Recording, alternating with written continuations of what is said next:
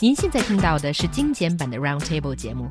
想收听并下载一小时完整节目，可以打开网站 c r i e z f m dot com，点击 Roundtable。Podcast 用户可以搜索圆桌会议。A Hebei high school, once famous for churning out high scorers in Gaokao, is in the news again. The Hengshui Number Two Senior High School has built up bars across its open hallways for security precautions. There have already been two recent cases of student suicide at the high school, one last October and another just Last month in March，网友呢发布了这个河北衡水二中的一组照片。照片显示，一个教学楼的每一层都安装了密封的铁栏杆，据说是为了防止自杀事件的再度发生。So, what exactly happened? And is it the school's concern that there were too many suicides and we can't allow more? Well, to answer the first part of your question, um, it seems like overnight something very interesting happened on this campus. That all of the windows and also uh, the, the the area that's um, that used to be without bars are now covered with these uh, metal bars sort of similar to what you see in a prison, and it's being installed everywhere in the school. And it looks really bad, I have to say. It seems like the school looks like a real prison now. Yeah, um, and so what happened was there were, in fact, um, two different suicides uh, one in October and uh, one in March. They were reported to be um, third grade, um, so that's about uh, senior level, I believe, in, in U.S. Yeah, in U.S. reckoning. Twelfth grade. So 12th, yeah, 12th mm-hmm. grade. So they would be seniors in U.S. U.S. high school, so they're probably around 16, 17, 18 years old, uh, around around that area. There are some theories as to why um, this this you know these these two students decided to. Um, to take their own lives. Some people are saying that it was it was a relationship problem. Some people were saying that it might have just been they were just pushed too far uh, by the uh, teaching style there.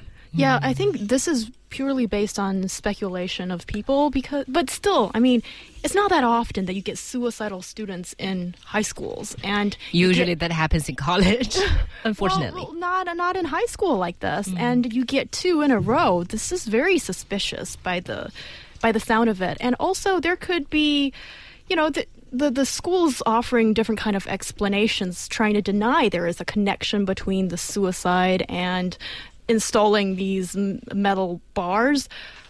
But when you look at the pictures right now, it's pretty much just covering all free space for anybody who can jump off, or, mm. you know, mm. because this is multiple stories we're talking about, and um, it's covering the balcony area as well. So it's just, for safety reasons, fine, but it's very difficult not to make that connection, so to speak. Right. And the school reacted very strongly to the claim that this effectively makes the campus like a prison. Well, this is, this is the problem. One does also have to wonder as well about um, whether or not that this is actually going to end up solving any of these actual problems. Because really, if, if it is a question of, you know, military style management mm. and kids being pushed um, too far, well, I mean, you have to wonder, you know, okay, fine. Now they can't kill themselves by jumping out the window, but if they really are keen on doing so, they, they are going to find other ways. Exactly. Uh, and also, you I mean you, you have to wonder about the parents themselves. I mean, like, how comfortable are they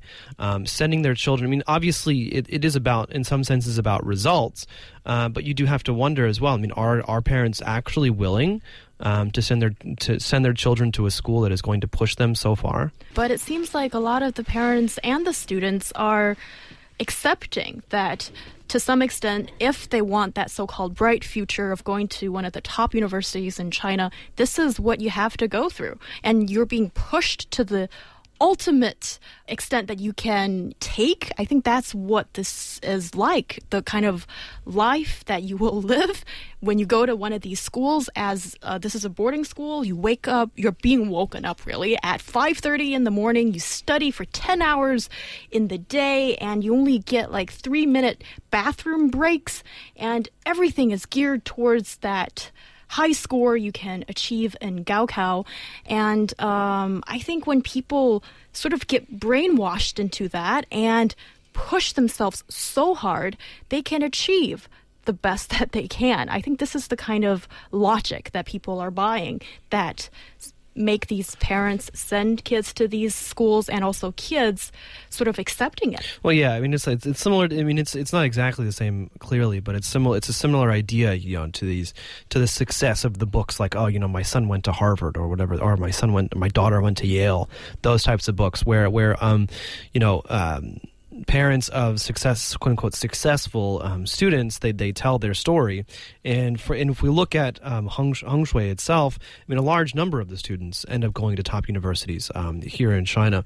And so I think that that definitely does serve as a kind of an inspiration or at least a motivating factor because it's really about results. I mean, can my child go to a Tsinghua or a Beida or, you know, a Shanghai Jiaotong or, or something like that?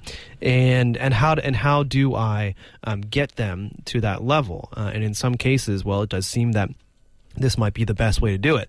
But then if that is the best way to do that, I think we really do need to be questioning, you know, the system and the incentives in the system that make it this way. Yeah, yeah I think it's very different in the US when they're this uh, eager parents who want to push their kids to Harvard or Yale because uh, in the U.S. admission system, you need to have uh, other uh, things that you know make you stand out than just your score, right? In under the Chinese system, there's no way that you have time to do volunteer work or do whatever else that makes your resume look better. So I think I think it's very different. It's just you know score, score, score. What you can. But I mean, I, yeah, yeah yes and no. I think I think it's important just to point out that I mean what, what we're looking at here with Heng Shui is that it's very easy to burn out. I mean, you think about it.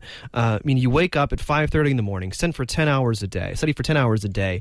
You have to finish your meals in fifteen minutes. You don't get very many breaks, uh, and this can last for you know two to three years, depending on depending on you know what when you actually entered the school um, and. Um, you know, uh, when when you're supposed to be taking taking the Gaokao. Um, and so I think that it is what we're looking at here basically is is actually is actually burnout as well. Uh, and so you know you can easily be burned out um, in in American schools in in the application procedure because there's there's a lot to do. Uh, and so if you push yourself really hard, I mean it's it's it's easy to go and to go into a depression as well. It's easy to um, you know work too hard, and that's that's really what we're looking at here. And so I think that yes, of course, in China the problem is scores and so on and so on, but uh, in the U.S., you know, don't put it on a pedestal. Yeah, I think it, there are similar problems as well in the U.S. But talking about this Heng Shui uh, number two high school, and also Heng Shui uh, high school has this a similar reputation for turning out high scorers in Gaokao. I mean, um, I think a TV, a CCTV host once did a survey asking people from that school how they feel about the school system and how they like this heavy workload. And the answer they get is that 95% or even more than that percentage of students said that they like how they're being managed. They like the military style management. And I was also reading this Tianya post about one Heng Shui Erzhong student who was uh, giving a detailed list of what he goes through. And he seems to be defending the system as well. He is thinking that, you know, people called, should be able to with, with called, yes, it's called, it's called, it's called Stockholm syndrome. Exactly. Yeah, and so Stockholm syndrome is when um, you are you are kidnapped um, and, and, you are um, subject to such pressures um, and, and, manipulation that you end up identifying with your kidnappers. Um, and I remember when I first when I first came to China, uh, one of the things that I was very surprised about was finding out about the Gaokao uh, system and, and, and, all sorts of things. But one another thing that I that I found really amazing was that people who had gone through this they would defend it mm. and they would say, "Oh, but you know, it, it, really says something about you if you can go through this process and, and, things like that." And I, and I think there there is. Um, value to you know uh, rites of passage and, and, so on and so on. But um, I mean, I think that that really, I mean, we do have to be questioning. You know, what what are the incentives, and what is what is the system um, that uh, that makes people just want to study so hard and, and, and be willing to send their children to this type of school? Yeah, that's true. And uh, coming back to the whole suicide thing, this kind of remind me of Foxconn and what happened there. Definitely, there was a more serious problem at Foxconn, but after the first few incidents, what they did was to install well, some kind of safety net as well. But also, the, I mean, the thing at Foxconn, I think, was to be honest, it's overblown. I mean, they're they're a very international company. Uh, they're they're one of the main suppliers to Apple, uh, and Apple has always been uh, pretty stringent about uh, the way that their their suppliers treat their um, treat treat their workers.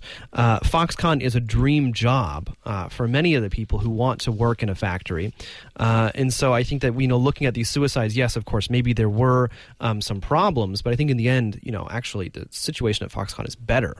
Uh, or was better, in fact, than many other places. Oh, okay. And uh, let me go to some of our, listeners uh, who commented on the topic. Gu I think, has a point in saying that I actually think that we should applaud the school for installing the bars. At least this is a safety precaution. And whether it's out of parents' expectation or the students themselves wanted, they have chosen the Heng Shui model themselves. They have chosen to enter it uh, and therefore chosen this kind of military management style. And at least the bar is a, a safety precaution, so you know they wouldn't jump off. So yeah, I Yeah. mean, but I guess so. I mean, and there, there, there of course, there's, there's always going to be um, that that choice, and I and I understand that. But at the same time, I mean, you know, I think we just need to take a look at you know how things are actually done there, and if there are enough precautions um, taken, you know, to prevent um, psychological damage um, and to provide support um, if children um, need it. Then that, that that's the problem. I mean, you know, at this age, um, kids are going through.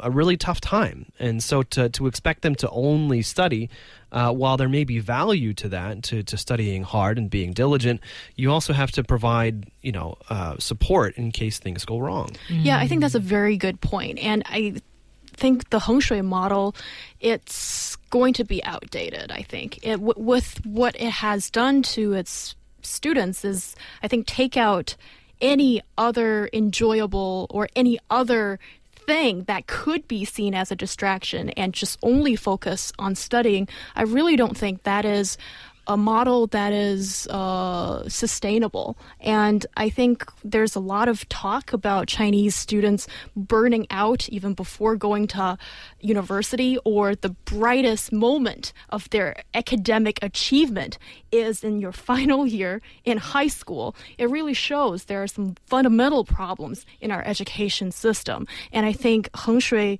Middle School, number one or number two, I think these models are a testament to that. Mm, that's true. And we get someone who knows someone from Heng Shui. Shou Hu Maika says, I know someone who graduated there. And he said that one of their classmates, because they're sick and they the, the classmate had, took some uh, cold medicine in class and was given like a was told off, you know, being criticized uh, about not being serious enough in class, and that, that was kind of ridiculous. And also another of our listener, uh, Men, says, I'm from Shenzhen University, uh, not university, I'm from Shenzhen High School, and I really love our school because it's entirely a different model from the Heng Shui one. What we did is that in senior one and senior three, so like 10th and 11th grade, we did a lot of fun things. We had our ele- ele- elective courses like movies, like uh, reading curios. We even built uh, model bridges and race cars. So I felt that we sort of let out our steams in these two years. And when it first came, and when it finally came to senior three, we were able to really sit down and put a lot of work, hard work, into preparing for Gaokao. Yeah, it's interesting. There was um, um, uh, I forget his name now. He's now now he's working on a program uh, at Tsinghua at their their high school, um, and and he he instituted some really interesting reforms at some of the schools that he worked in in Shenzhen and Guangdong, which was exactly that. And so a lot of schools that one years one, two, and three are all about cramming, are all about Gaokao. But what he did was he said, no, the first two years it's about learning. Uh, you learn, um, and you know, and in, and maybe maybe in, the, in this case it's experiential learning, maybe it's exploring your interests. But the last year is when you cram for the Gaokao. And there's good sense because there's only too much, so much time that you can concentrate yourself on, and three years is probably such a long period. And uh, Vivian here says, when I was a student, teacher asked us to learn from the students in Heng Shui because they They memorize textbooks when they are walking and jogging, even. But it's so unhealthy, and I'm not learning from them at all. Well, that, that's also the thing. I mean, like, I mean, it's kind of what I was saying yesterday. But I mean, do you want to be another cog in the machine? Do you want to be, you know, just another replaceable part? Because that's basically, you know, the, the kids who go to Heng Shui, that's basically what they are training themselves um, to be. I mean, if we look at um, some of the most innovative uh, and, and interesting uh, companies and, and, and people, and they all come from the periphery. They all come from backgrounds, uh, ed, uh, family backgrounds, educational backgrounds that are not normal, not mainstream. And so, you know, you really do have to wonder, you know, it, there must actually be value, in fact, in not following the crowd. Yeah, I think we're really seeing two very different models that are competing with each other in the Chinese system. I think, especially in places like Beijing or Shanghai, I think there's more choice, that there are more middle schools that are offering uh, the counter opposite to what Heng Shui is offering. And here, I do have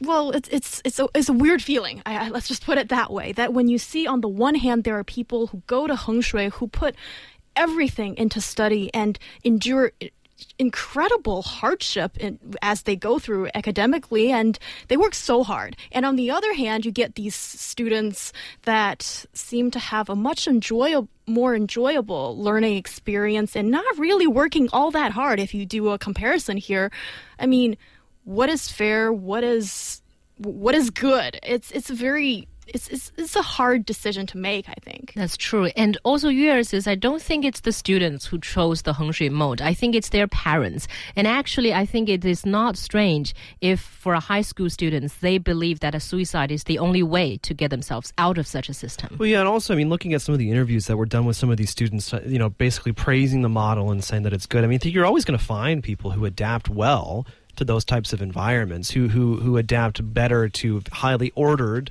uh, environments where they know exactly what they need to do uh, at any given moment. Um, but that's certainly not going to be for everyone. No, no. And I do believe that uh, for a high school student, especially in China, they're still under their parents' dictatorship, basically.